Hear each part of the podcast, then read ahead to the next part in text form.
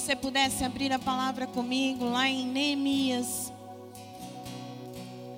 Neemias 9.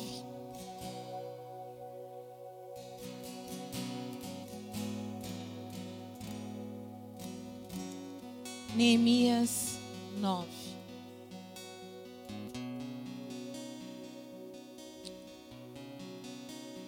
A partir do versículo 1 diz assim: E no dia 24 deste mês, se ajuntaram os filhos de Israel com jejum e com pano de saco, e traziam terra sobre si. E a geração de Israel se apartou de todos os estranhos, e puseram-se em pé, e fizeram confissão dos seus pecados e das iniquidades de seus pais. E levantando-se no seu posto, leram no livro da lei do Senhor, seu Deus, uma quarta parte do dia e na outra quarta parte fizeram confissão e adoraram o Senhor seu Deus. E Jesuá, Bani, Cadmiel, Sebanias, Buni, Serepias, Bani e Kenani se puseram em pé no lugar alto dos levitas e clamaram em alta voz ao Senhor seu Deus.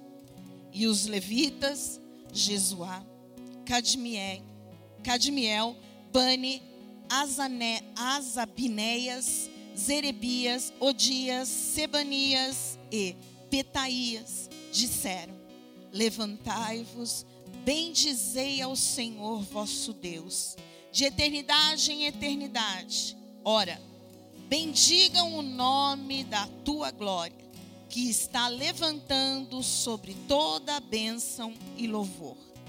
Tu só és Senhor. Tu fizeste o céu, o céu dos céus todo o seu exército, a terra e tudo quanto nela há, os mares e tudo quanto neles há, e tu os guardas em vida a todos. E o exército dos céus te adora. Tu és Senhor, o Deus que elegeste Abraão. E o tiraste de Ur dos caldeus e lhe puseste por nome Abrão e achaste o seu coração fiel perante ti e fizeste com ele o concerto que lhe darias a terra dos cananeus e dos heteus e dos amorreus e dos ferezeus, e dos jebuseus, e dos girgazeus, para dares a sua semente, e confirmaste as tuas palavras, porquanto és justo. E viste a aflição dos nossos pais no Egito, e ouviste o seu clamor junto ao mar vermelho. E mostraste sinais, prodígios a Faraó e a todos os seus servos, e todo o povo da sua terra, porque soubestes que soberbamente os trataram. E assim adquiriste nome, como hoje se vê. E o mar fendestes perante eles, e passaram pelo meio do mar em seco, e lançaste os seus perseguidores nas profundezas, como uma pedra nas águas violentas.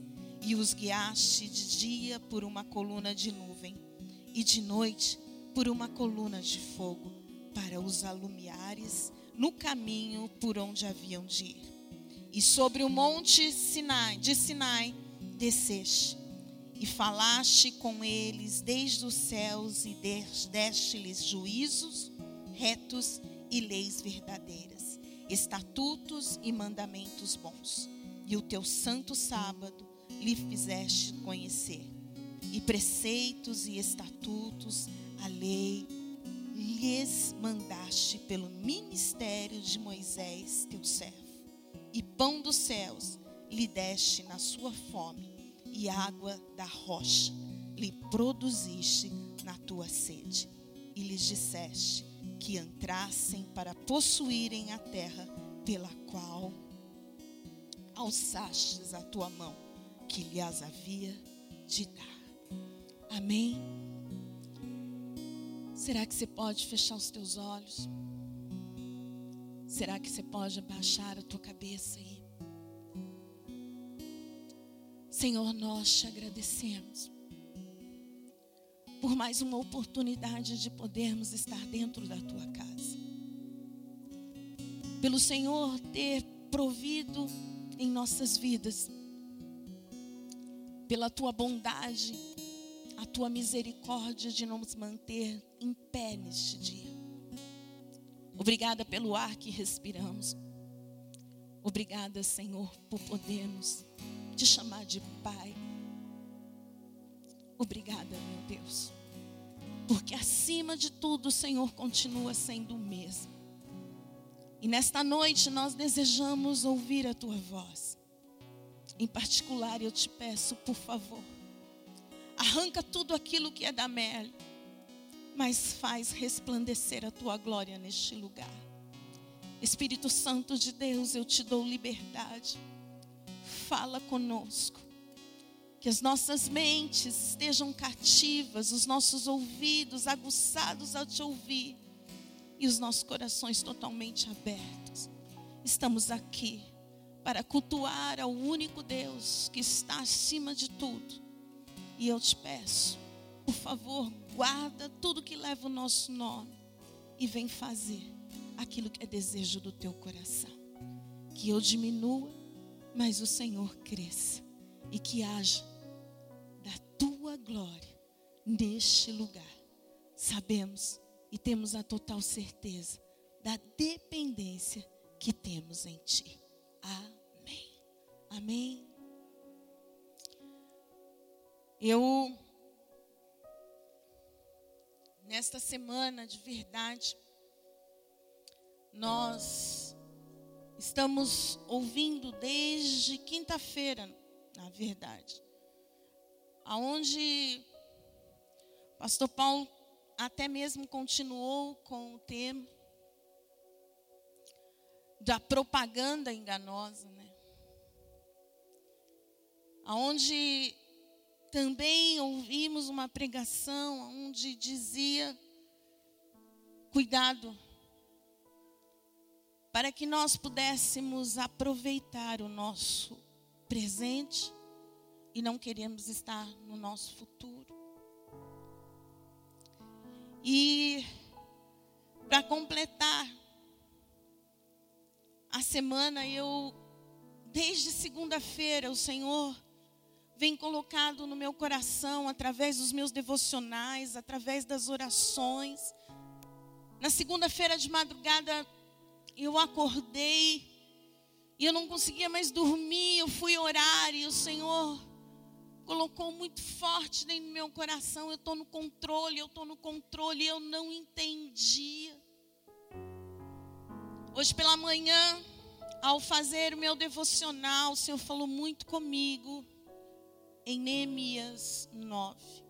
Talvez lendo vocês estejam dizendo cansativo. Falar em nome desses levitas, mais cansativo ainda e correndo o risco de poder errar. Mas eu consegui entender o que o Senhor está querendo fazer. Eu consegui, na verdade, pegar um pouquinho para que nós pudéssemos hoje ter a certeza, querido, do que estamos fazendo aqui. Eu não costumo colocar tema nas minhas pregações e, e só depois que elas acontecem, Pastor Felipe, Pastor Paulo Sérgio, Pastora Karina, elas, eles se viram para encaixar um tema. Mas hoje o Senhor foi muito certeiro e o Espírito Santo disse para mim: Leia esse texto e já diga para eles: somos uma igreja de quebrantamento ou de ajuntamento? Quebrantamento ou ajuntamento? Este é o tema da minha pregação nesta noite. Nós vivemos um tempo, queridos, muito difícil no Evangelho. Um tempo onde as pessoas só querem ouvir o que elas desejam. Um tempo onde as pessoas não querem ouvir mais a verdade. Um tempo onde elas lambem suas feridas e acham que estão passando o pior momento da sua vida e ninguém está passando o que elas passam. Momentos aonde criticamos tudo, achamos absurdo em tudo, mas não nos consertamos com o Senhor. E eu quero já iniciar essa pregação dizendo que ela não é só para vocês, ela é para mim. Eu amo ler. E depois eu gostaria que você fosse na sua casa antes de você dormir hoje. Vai lá em Neemias 1 e leia a oração mais sincera que eu já pude ler. Uma oração de um homem que estava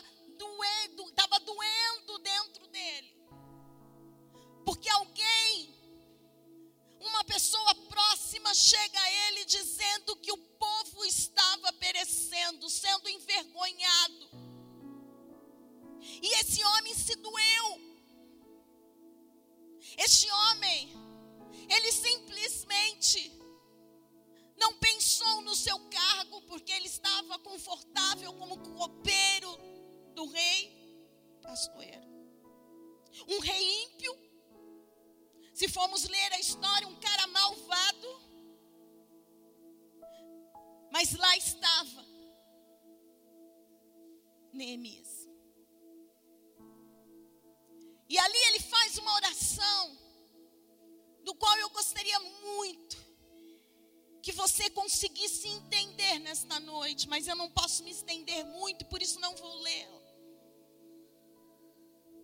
Eu não vou ler porque eu quero que você tenha essa lição de casa. Neemias começa dizendo: Eu sei o porquê tudo isso está acontecendo. Nós, como seu povo, te desobedecemos. Não seguimos os seus mandamentos. Agora, nas palavras da pastora Mesa, mas olha para nós. Eu estou jejuando. Eu estou orando. E no domingo eu abri a palavra aqui, o culto das 11 horas, com dois versos do Salmos 27. E ele está dentro do meu coração fervendo. Eu estava aqui hoje à tarde orando. E enquanto eu rodava por esta casa, eu dizia, Senhor, a oração de um justo pode mais do que diz ali no Salmo 27, para quem não estava aqui no domingo, ou para aquele que nem prestou atenção. Eu agora esqueci os versos, os números, mas Davi diz assim: Eu orei. E enquanto eu orava, eu ouvi a voz do meu Senhor. E ele disse: entra na minha presença. E a minha resposta, diz Davi, eu entrei na presença. E o que eu quero te dizer com isso, amados? Só pode acontecer isso quando há um quebrantamento. Quando há um ajuntamento, não tem como.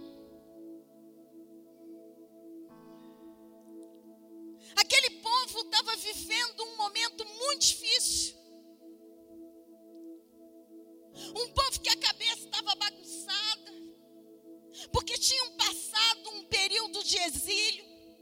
Alguns haviam esquecido, mas o que faltava para aquele povo era algo do qual Esdras e Neemias tiveram sabedoria em descobrir. E a partir do capítulo 8, você começa a ver que eles começaram a fazer algo que não faziam há muito tempo: ler a palavra do Senhor. Desejamos tanto um quebrantamento. Todas as vezes que oro por esta casa, eu falo, Senhor, que haja um avivamento, que haja corações dispostos a Ti. Domingo retrasado, eu normalmente saio da minha cadeira no final do culto e eu vou até aquele cantinho. E para que vocês saibam, não é para vigiar ninguém, não. Porque a maior parte das vezes, quando o Senhor quer falar comigo, é naquele cantinho ali. E eu pude ver como se fossem corações estavam fora do peito. Alguns estavam batendo fervorosamente. Outros era como se aparelhos estivessem ligados, outros já estavam pretos. E eu disse, Senhor, se for para eu falar alguma coisa, que o teu filho me chame. Agora, se for para eu deixar para outro dia, assim seja. E como tudo aqui corre desta forma, Deus não permitiu falar naquele dia. Mas eu queria te dizer uma coisa, amados. Eu não vim aqui para dar bronca em ninguém, eu não vim aqui para dizer que sou melhor do que ninguém, mas eu vim aqui para dizer uma coisa para você. Como está sendo o culto para nós? Um ajuntamento ou um quebrantamento? Como estamos vindo? Eu quero lembrar uma coisinha para você. Esta casa foi permitida ser feita por causa da minha e da sua vida. Cutuca o teu irmão e diga: a casa é nossa. Vamos melhorar aí? A casa é nossa. Hoje, num aconselhamento, eu disse para a pessoa que estava aconselhando. Eu sabia que eu amava este lugar.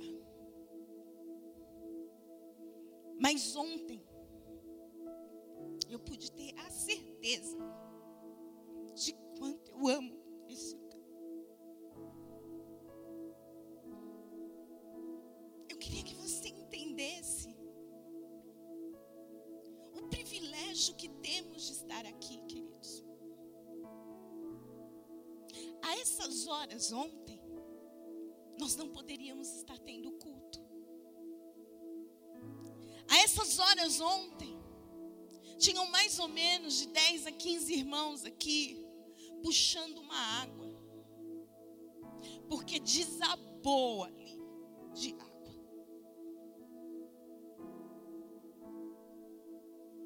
Quando começou, estava eu e o Weber aqui dentro.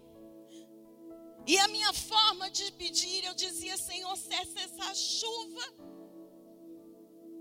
porque essa casa não pode ser destruída. E ali eu vou dizer para você que eu entendi o quanto eu amo este lugar. Porque daqui saem vidas. Daqui, meus irmãos, saem casamentos que estavam destruídos e o Senhor constrói de novo. Daqui saem pessoas que ficaram enfermas, estavam quase morrendo, mas o nosso Deus trouxe vida de novo. Eu percebi vidas se preocupando, pessoas que não estavam aqui, mas que vieram correndo para ajudar. Mas também percebemos pessoas que não vieram porque a casa muitas vezes para elas é só um ajuntamento.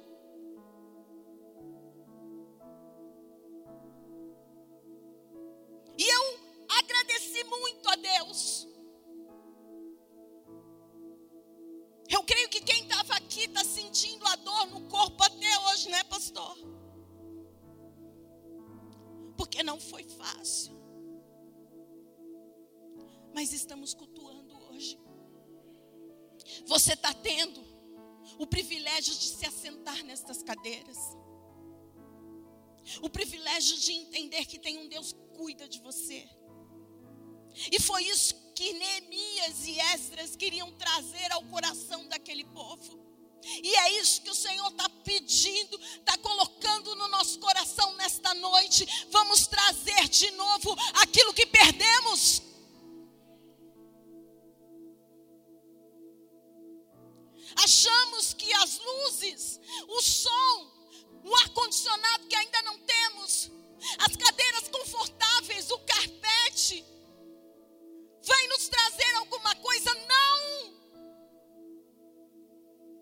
Se não tiverem corações batendo, corações como, alguns eu pude perceber naquele dia, fervorosamente batendo para aquele que é dono deste lugar.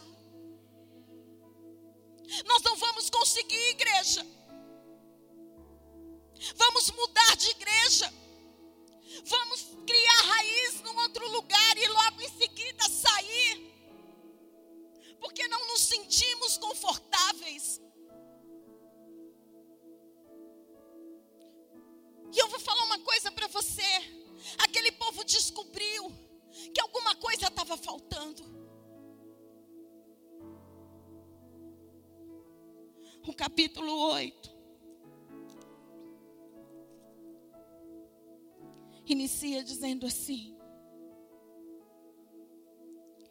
Em outubro, quando os israelitas já haviam se estabelecido em suas cidades, todo o povo se reuniu com um só propósito na praça em frente da porta das águas. Pediram ao escriba Esdras, que trouxesse o quê? O livro da lei de Moisés, que o Senhor tinha dado a Israel. Eles se uniram num só propósito. E cabe a nós a entendermos o que é um culto, amado. É nos unirmos num só propósito de adorar a quem merece ser adorado. Não adorar a cadeira que eu sento, não adorar o cargo que eu tenho na igreja, não adorar ao ministro de louvor, não adorar aquele que prega, mas adorar ao Rei dos Reis, Senhor dos Senhores, o Príncipe da Paz, o Pai da eternidade, aquele que é teu amigo, aquele que é teu conselheiro. Num só propósito.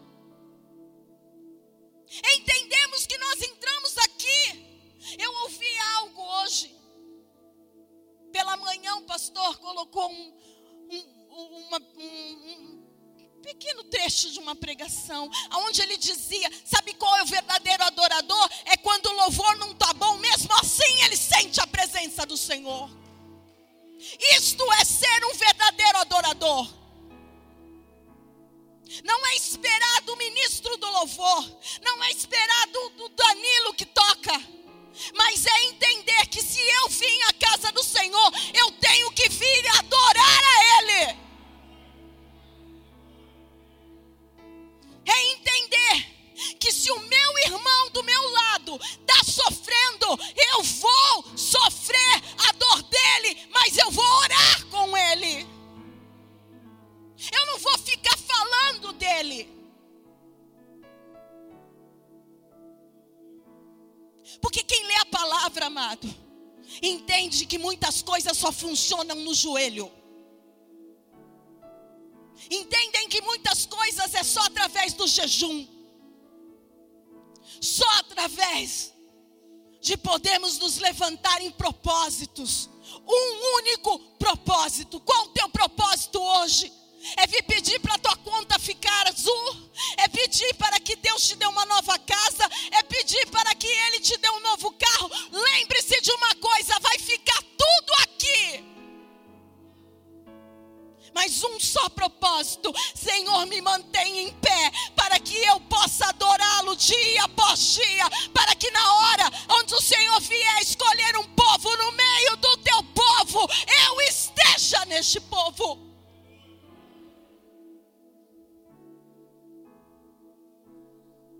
Às vezes cansa, querido. Ouvir pessoas dizendo: estou saindo porque eu não gosto do culto. Quem tem que gostar do culto é o Senhor.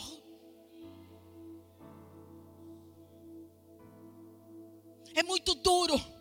Estamos aqui em cima. Você está pregando e as pessoas estão.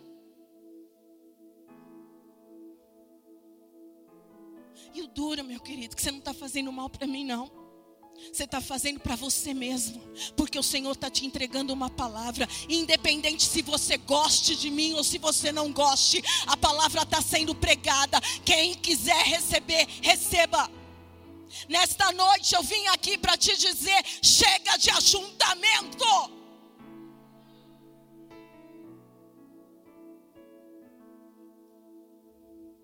Dois mil e vinte e três.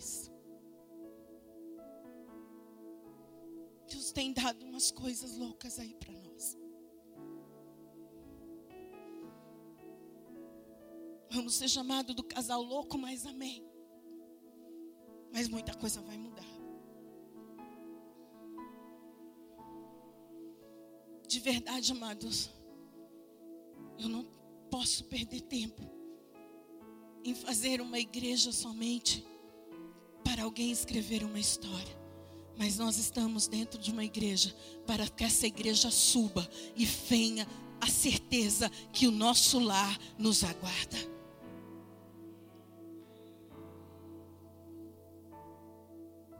Mas eles tiveram que fazer algumas coisas.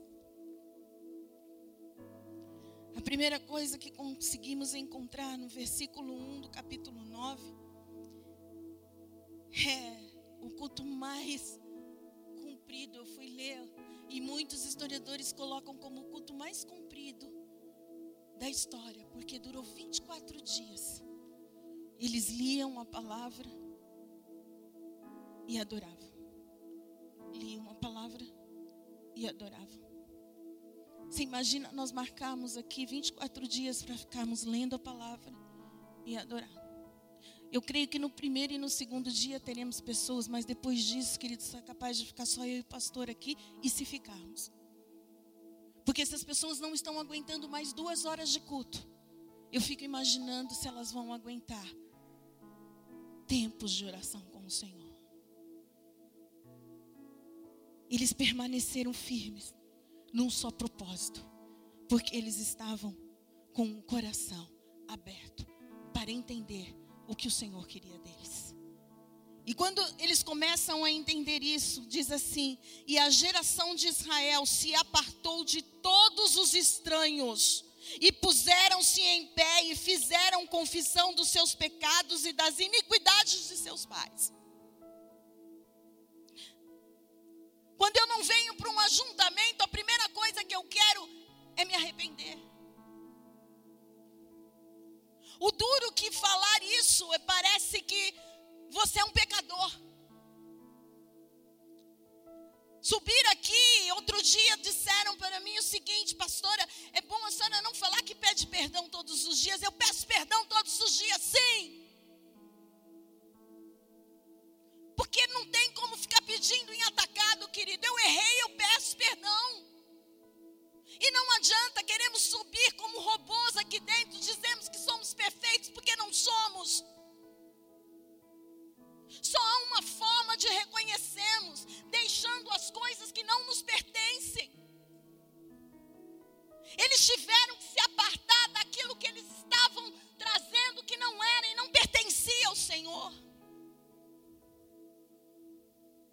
Não se ouve mais falar em pecado nas palavras, porque falar em pecado afasta as pessoas, mas aquele que tiver pecado é a única coisa que te afasta de Deus, amado. arrependimento.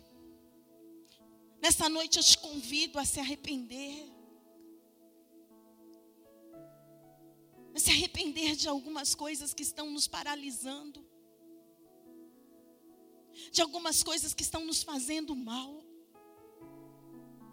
De algumas coisas que estão me levando para longe do Senhor.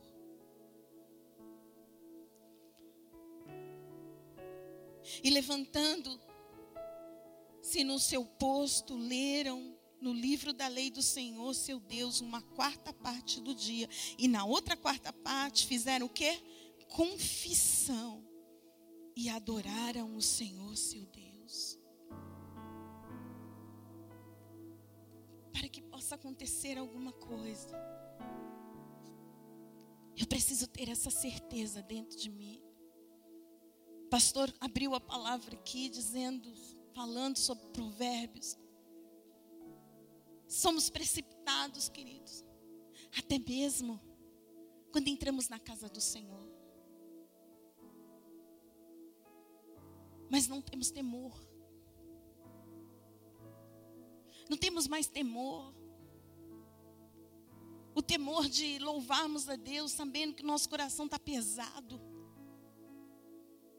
está cheirando mal. Eu tenho um lixinho na minha casa, lá na minha cozinha. Ele é piquititico, para não aparentar muito. A gente deixou bem num cantinho, ele é pequeno. E domingo, pastor sempre vai para a TV e eu fico em casa. Eu passei a primeira vez, passei a segunda. Falei, não dá para esse cheiro ficar aqui. Abri o lixo, tirei, joguei lá no latão Depois tive que passar mais duas vezes no lugar e o cheiro tinha ido embora. O que eu quero te dizer é que muitas vezes os nossos corações estão desse jeito, mas a única pessoa que pode tirar esse saquinho de lixo dentro é você, meu irmão. Eu não podia esperar o vizinho falar para mim que estava cheirando para ir tirar, porque ele não ia sentir o cheiro. Mas muitos de nós estamos entrando em igrejas e saindo delas porque não estamos sentindo a presença do Senhor e colocamos a culpa na igreja. Enquanto estamos cheios de feridas e elas estão fedendo, desculpa a palavra. Mas nós não estamos tendo coragem de dizer para Deus: eu errei. Nesta noite eu te convido, como aqueles homens e aquelas mulheres entenderam, queridos. Nós queremos a presença dEle, nós desejamos mais dEle. Nós desejamos aquilo que já foi feito lá atrás. Nós queremos isso para dentro das nossas casas. Nós queremos para os nossos filhos. Nós desejamos isso para nós.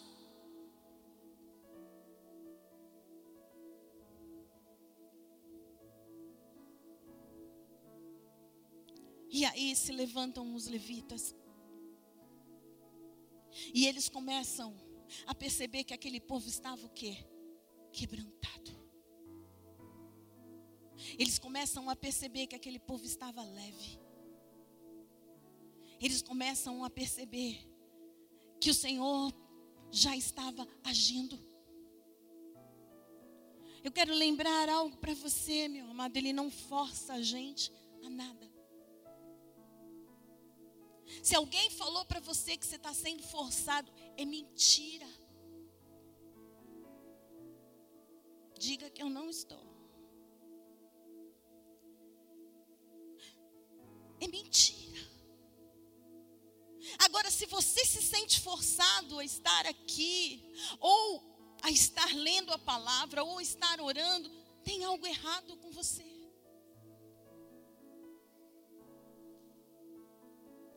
Porque o meu maior prazer, de verdade,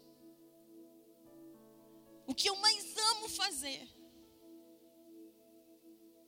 é poder ouvir a voz do Senhor, para desvendar aquilo que Ele entrega. E de uma forma, amado, que muitas vezes desejamos, vamos engordando, vamos engordando, mas você precisa passar e não precisa ter um microfone na sua mão. Todos nós podemos pregar. Todos nós temos essa liberdade.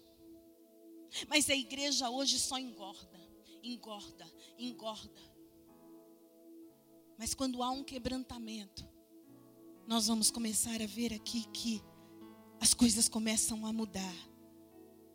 Lá no versículo 6, porque eles começam a dizer algo. Tu só és Senhor, só tem um Senhor.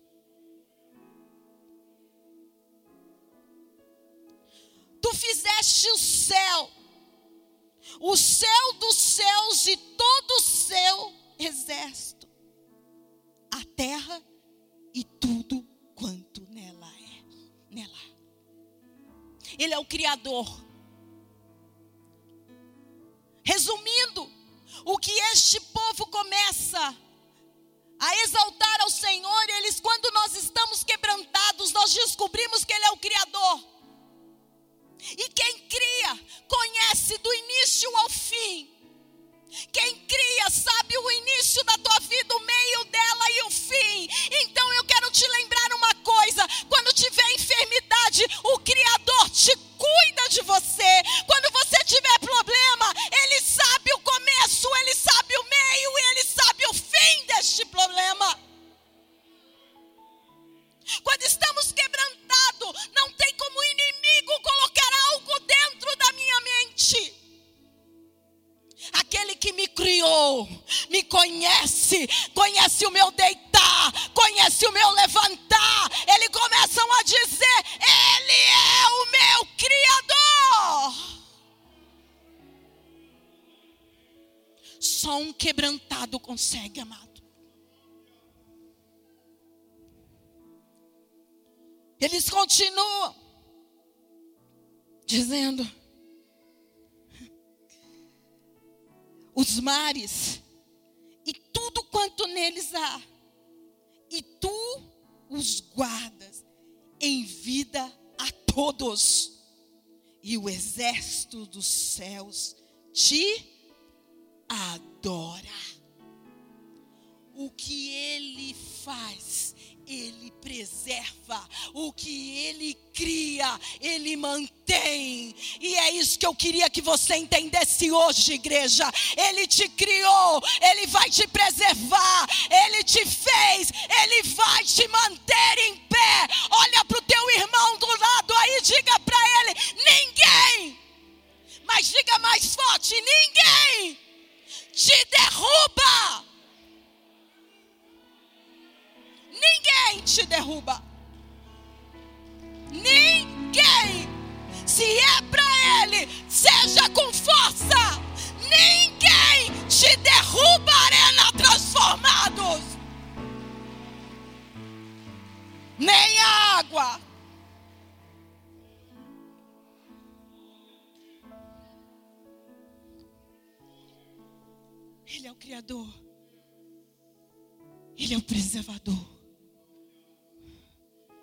Eles continuam quebrantados. Lá no sete.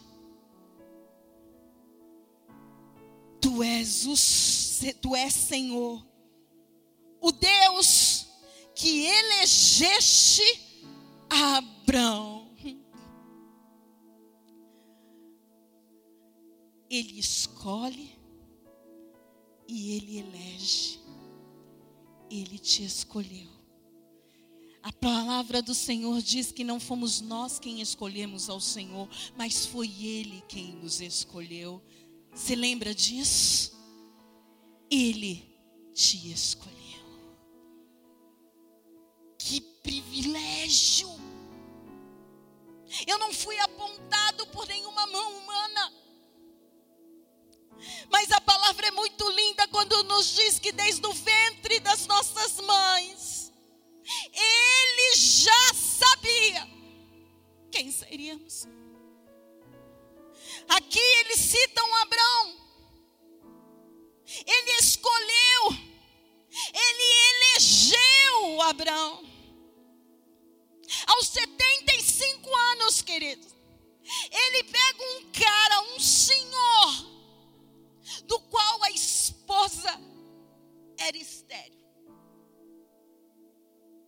Para ser o quê? Pai de nações. Mas por enquanto, ele só tinha um Abrão nas mãos. E assim, ele continua fazendo em nossas vidas. Muitos de nós batemos no peito para dizermos que somos melhores do que alguém, mas nós não somos. Homens e mulheres estéreis, não por não podemos ter filhos, mas eu digo por mim, quantas coisas o Senhor melhorou. E quantas coisas ele ainda tende a melhorar. Ele olhou para Abraão. E ele poderia ter escolhido qualquer homem, um homem que já tivesse uma família enorme, para que pudesse fazer sentido naquilo que ele estava querendo colocar. Não, ele escolheu Abraão para que ele pudesse transformar a vida dele, porque continua dizendo aqui, lá no capítulo 7. E o tirastes de U dos caldeus e lhe pusestes por nome Abraão. Mas quantas vezes não entendemos como Abraão não entendeu? Quantas vezes usamos uma agar para que possa trazer em nossas mãos uma promessa genérica? Ismael foi uma promessa genérica, querido. Mas o que Deus está querendo falar comigo e com você, Ele nos escolheu, Ele nos elegeu. Não importa aquilo que falta em você, porque Ele vai colocar. 75 anos Ele não poderia ter nenhum filho, porque sua mulher era estéril. Mas eles escolhem uma barriga de aluguel, aqui entre aspas, fazem um filho, Agar tem um filho chamado Ismael, mas ele continua dizendo para Abraão: chama ele, porque ele ainda tem o nome de Abraão, e diz: hoje eu mudo o teu nome, porque eu quero que você entenda: Ismael não é a minha promessa. Eu não sei o que você está vivendo, eu não sei aonde você sabe e onde você quer chegar, mas eu quero entender uma coisa: se ele prometeu, ele vai cumprir, Abraão.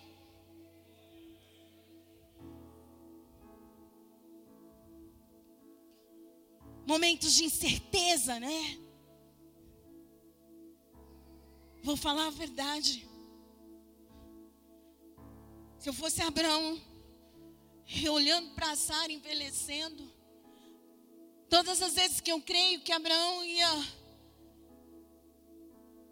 vendo os dias passarem, a sua pele enrugando cada dia mais,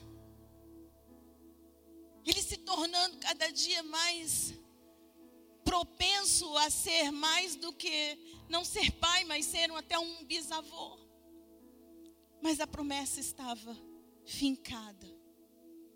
E eu quero que você lembre: a promessa está fincada na minha e na tua vida. Pode parecer difícil, mas nós continuamos tendo um Deus que nos escolheu, nos elegeu, nos prometeu e vai cumprir. Imagina a cara de muitos quando Isaac nasceu. Eu fico imaginando os cochichos dizendo: Sara vai morrer. Ela é muito senhora para poder ter filho. Fico eu imaginando as pessoas olhando para nós e dizendo: que, que adianta quinta, que, que adianta domingo, às vezes de sábado, às vezes de terça-feira, estarem na igreja e olha como que a vida está. Deixa eles, amado, porque a hora que Deus cumprir a promessa na minha e na tua vida, muitos ficarão de boca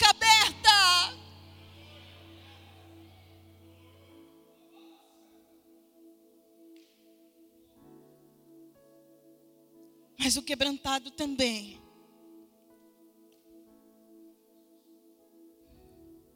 Ele consegue enxergar o que diz lá no versículo 8, que diz assim: E achaste o seu coração fiel perante ti, e fizeste com ele um concerto que lhe daria a terra dos cananeus, dos heteus,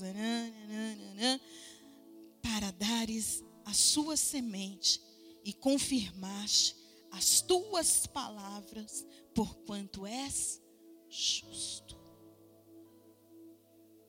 Ele continua, amado. Ele continua. Ele continua nos chamando, ele continua nos transformando. Ele continua fazendo um concerto, uma aliança comigo e com você. Essa aliança foi feita por um preço muito alto naquela cruz. Como podemos entrar na casa do Senhor frios e saímos frios, querendo, amado, nós precisamos entender, entender o significado daquela cruz, entender que Ele sofreu naquela cruz, entender que Ele foi humilhado antes de ir para aquela cruz, entender que as pessoas duvidaram, queridos, entender que o diabo teve três dias para fazer dia ele teve que se dobrar e dizer que o nosso Deus é maior do que todas as coisas. Ele é fiel. O quebrantado enxerga isso. O quebrantado não vem aqui para reclamar. O quebrantado não vem aqui para falar das pessoas. O quebrantado não vem aqui para ver se o som tá bom. O quebrantado não vem aqui para ver se tem alguma coisa errada. O quebrantado vem na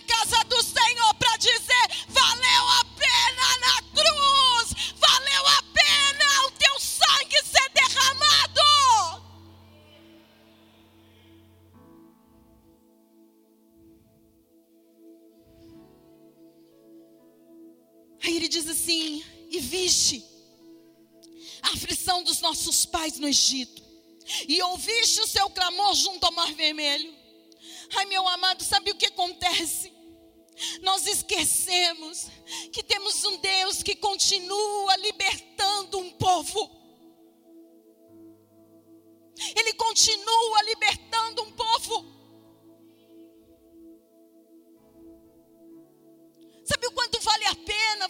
Entender que as atitudes que você tem vai levar que uma pessoa ela se converta? Eu não sei você, mas eu me preocupo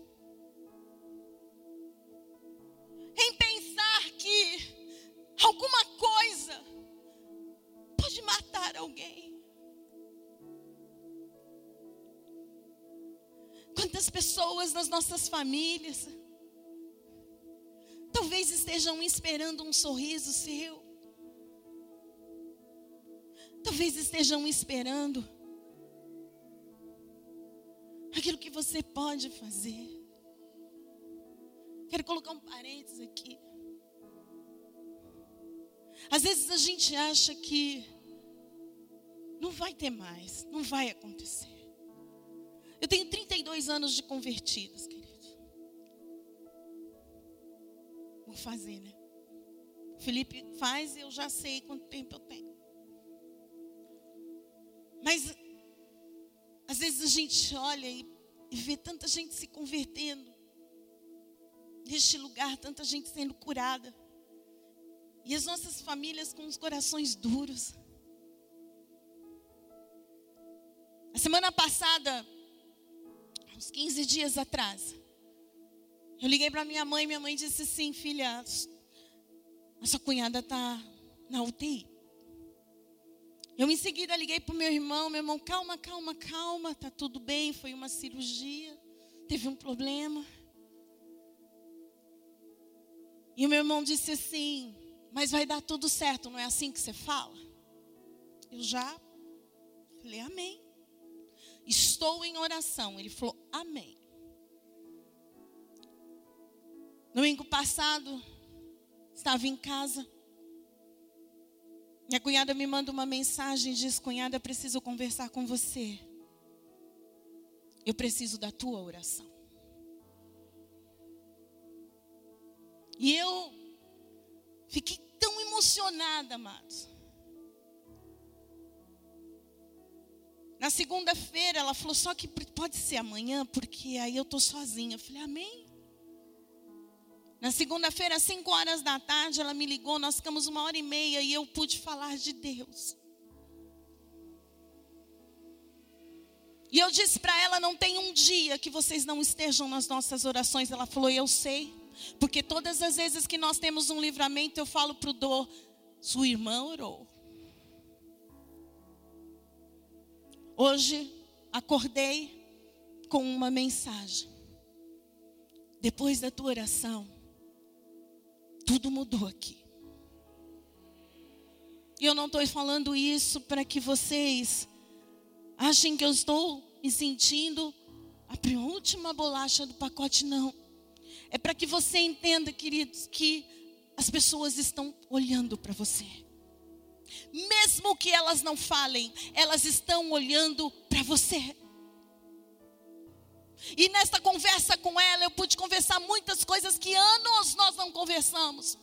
Mas eu quero te dizer: não desista de orar pelos teus parentes, não desista de pedir para o Senhor fazer. Eu creio na conversão dos meus irmãos, eu creio na conversão do meu pai, eu creio na conversão da minha sogra, eu creio na conversão dos meus cunhados.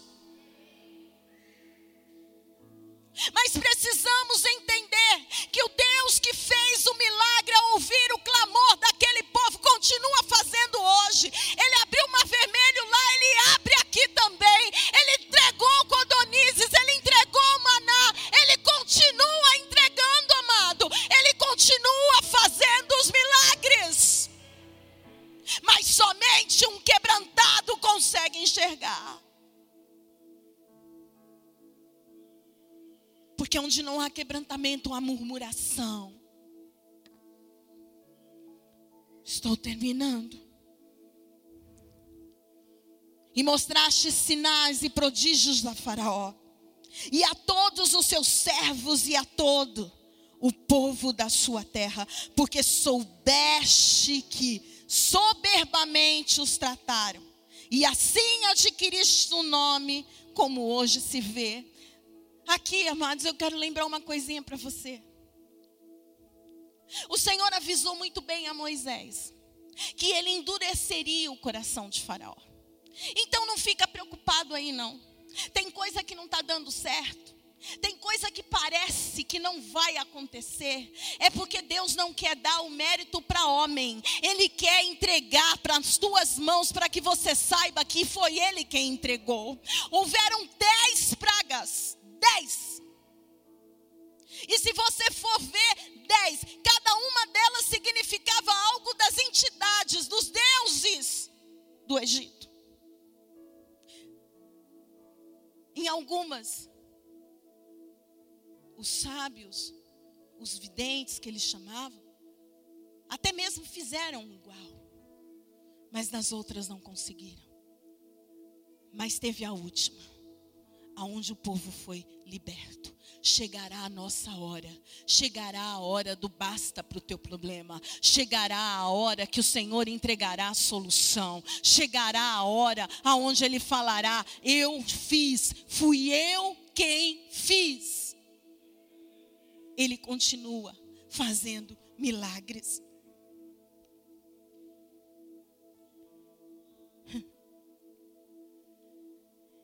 Lá no 12 diz assim: E os guiaste de dia por uma coluna de nuvem, e de noite por uma coluna de fogo, para os alumiares no caminho por onde haviam de ir. Ele continua guiando as nossas vidas. Tem dias que parece que está tão quente que nós vamos nos queimar, não é verdade?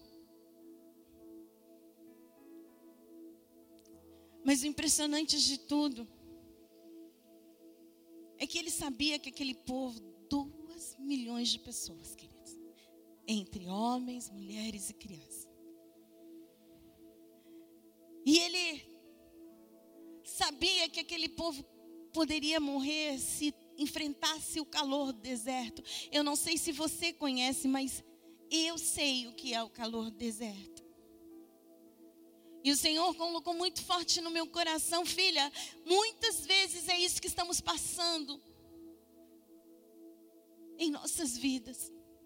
Mas eu queria te lembrar uma coisa: enquanto tiver muito quente, lá está Ele com a nuvem, querido, te cobrindo. Lá está Ele te trazendo uma sombrinha. Lá está Ele falando, calma, porque eu estou com você.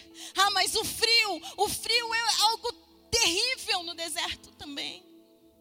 É muito frio, querido, muito, muito, muito frio. É um vento. Mas tinha o quê? A coluna de fogo. E quando você imaginar que nada pode mais acontecer, lá está o Senhor dizendo: Eu te guardo. Eu te guardo, grupo de louvor, por favor. Eu estou com vocês. Um coração quebrantado, ele sabe disso, amado. Ele sabe disso.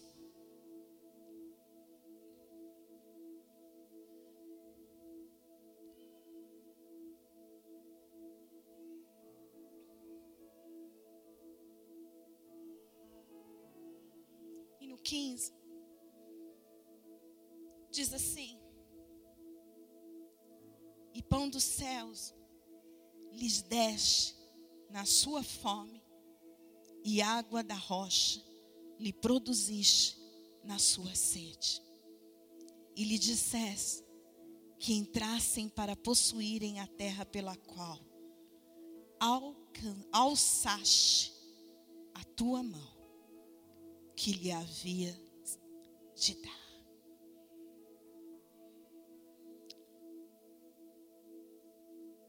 Às vezes, um coração que está gelado, ele esquece que o teu provedor não é o teu emprego. O teu provedor não é aquela pessoa que tem que te pagar um dinheiro. O teu provedor é o Senhor. Eu queria vir aqui para dizer uma coisa para você: para de olhar para o provedor, para, para a provisão, desculpa. Porque o que temos é a provisão nas nossas mãos, é o nosso emprego, a nossa empresa, o que precisamos receber. Para de olhar para isso. Mas olha para o provedor. Porque a provisão ela pode ser mudada pelo provedor. O provedor te surpreende. A provisão te traz preocupação. O provedor te sustenta. A provisão te traz medo. Existem dias que às vezes a gente olha e diz: não vai dar. E assim pensamos como aqueles homens e mulheres pensaram lá no deserto, quando o Senhor deu a ordem que era para pegar maná para aquele próprio dia. E alguns pegavam, guardavam e viram que apodrecia. A não ser na sexta-feira, pegavam duplamente, porque no sábado não podia recolher. O que eu quero te lembrar é uma coisa: o que não chegou na tua mão até agora, é porque o provedor está fazendo ficar bem melhor, querido. É porque o provedor está lá chacoalhando e dizendo: vai chegar, mas bem melhor do que você pensa. Mas para encerrar essa pregação, eu queria te lembrar que todos os homens e mulheres que confiaram no Senhor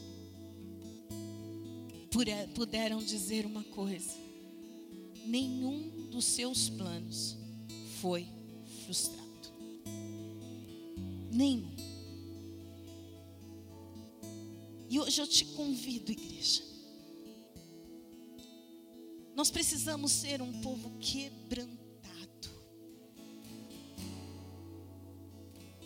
A Arena Transformados não nasceu para ser um ajuntamento.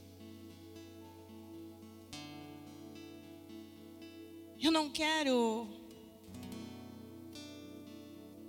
que você imagine que agora você vai ser ministrado por uma oração de um pastor, de um intercessor, evangelista, não.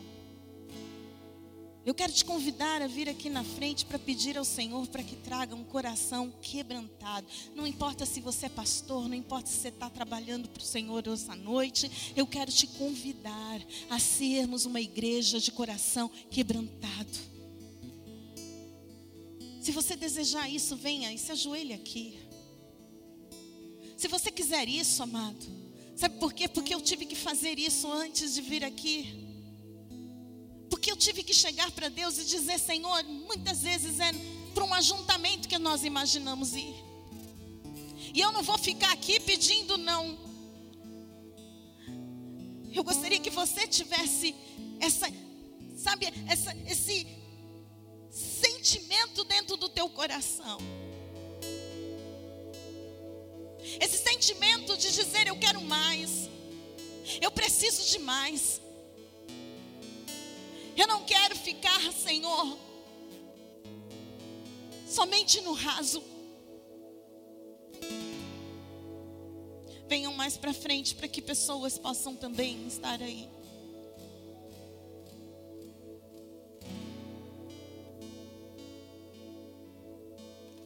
Próprio Davi pediu um novo coração. O próprio Davi. teve sede e fome. Um homem segundo o coração de Deus.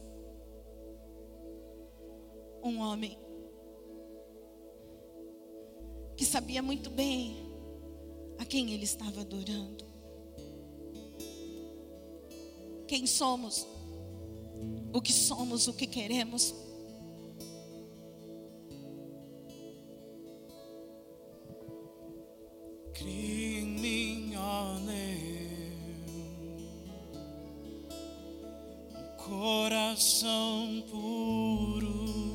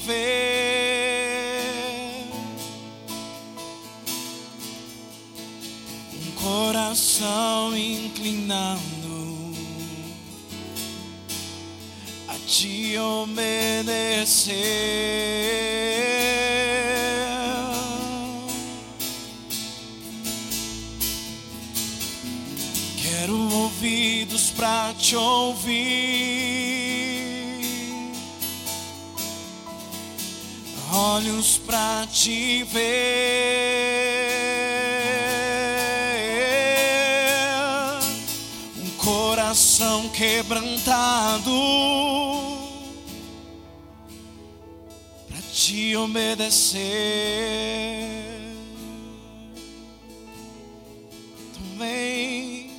toma o teu lugar.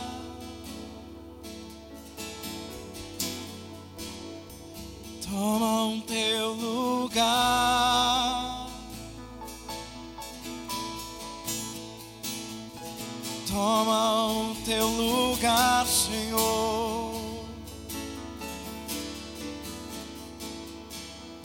Toma o teu.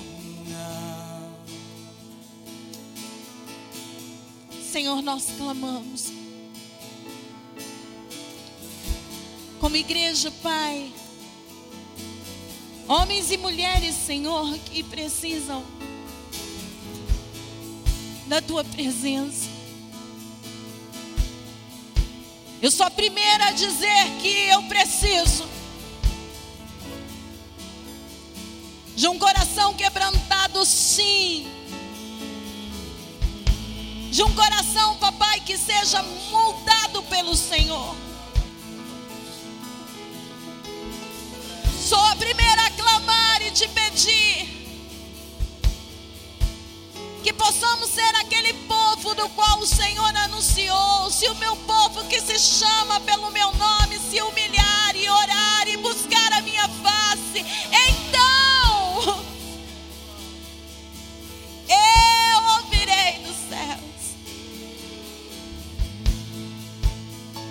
Eu te peço, por favor,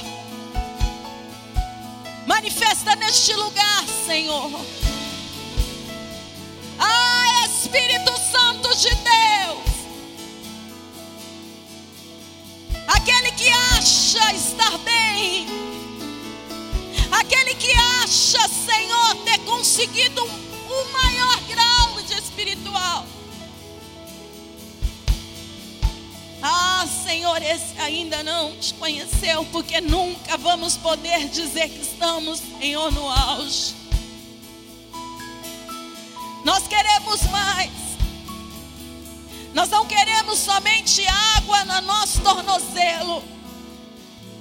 Nós não queremos as águas, Senhor, que chegam aos nossos joelhos. Nós não queremos as águas que possam somente chegar até os nossos ombros. Mas nós desejamos mergulhar, Senhor. Nós desejamos, papai, querer mais e mais e mais de Ti. Senhor, nos ensina, nos ensina a descer, a não termos, papai, os sentimentos de orgulho e acharmos que chegamos num patamar onde não precisamos descer a casa do oleiro. Nesta noite nós queremos descer colocarmos as nossas, os nossos rostos no pó, como aqueles homens, mulheres naquele dia se vestiram, entraram em jejum.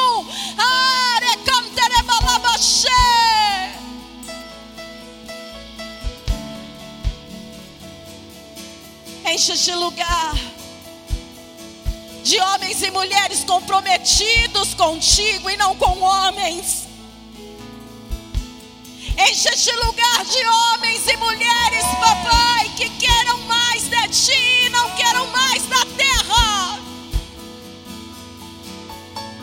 Enche este lugar de homens que queiram ser reconhecidos pelo Senhor e não por homens. Oh, nós te desejamos.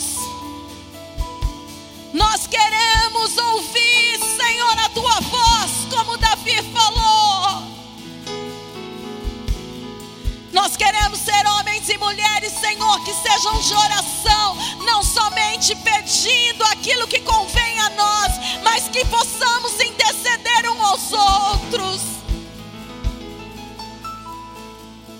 Chega de uma igreja acomodada. Uma igreja onde vem é um ajuntamento, como se fosse um clube. Nós desejamos, Senhor, que a tua glória seja manifestada neste lugar, para que haja cura, para que haja libertação, para que haja salvação, para que pessoas entram e sejam transformadas. Tira o sentimento de posse de nós. Porque nada conseguimos se não for o Senhor. mas faz de um povo que se humilha, Senhor, e te diz: Eu quero mais. A ser um povo, Senhor, que se levante de uma forma diferente. Nós adoramos, nós exaltamos ao nome que está acima de todos os nomes. Nós adoramos ao nosso Deus, Deus Pai, Filho e Espírito. Por isso se manifesta no nosso meio. E seja o Senhor a nos transformar, Pai. Seja o Senhor a exercer em nós o teu querer e o teu agir. Eu profetizo nesta noite que esta casa será uma casa onde entrarão homens, mulheres, jovens, crianças quebrantadas para adorar ao único Deus. Eu digo não ao ajuntamento, mas sim a um povo quebrantado. Em nome de Jesus.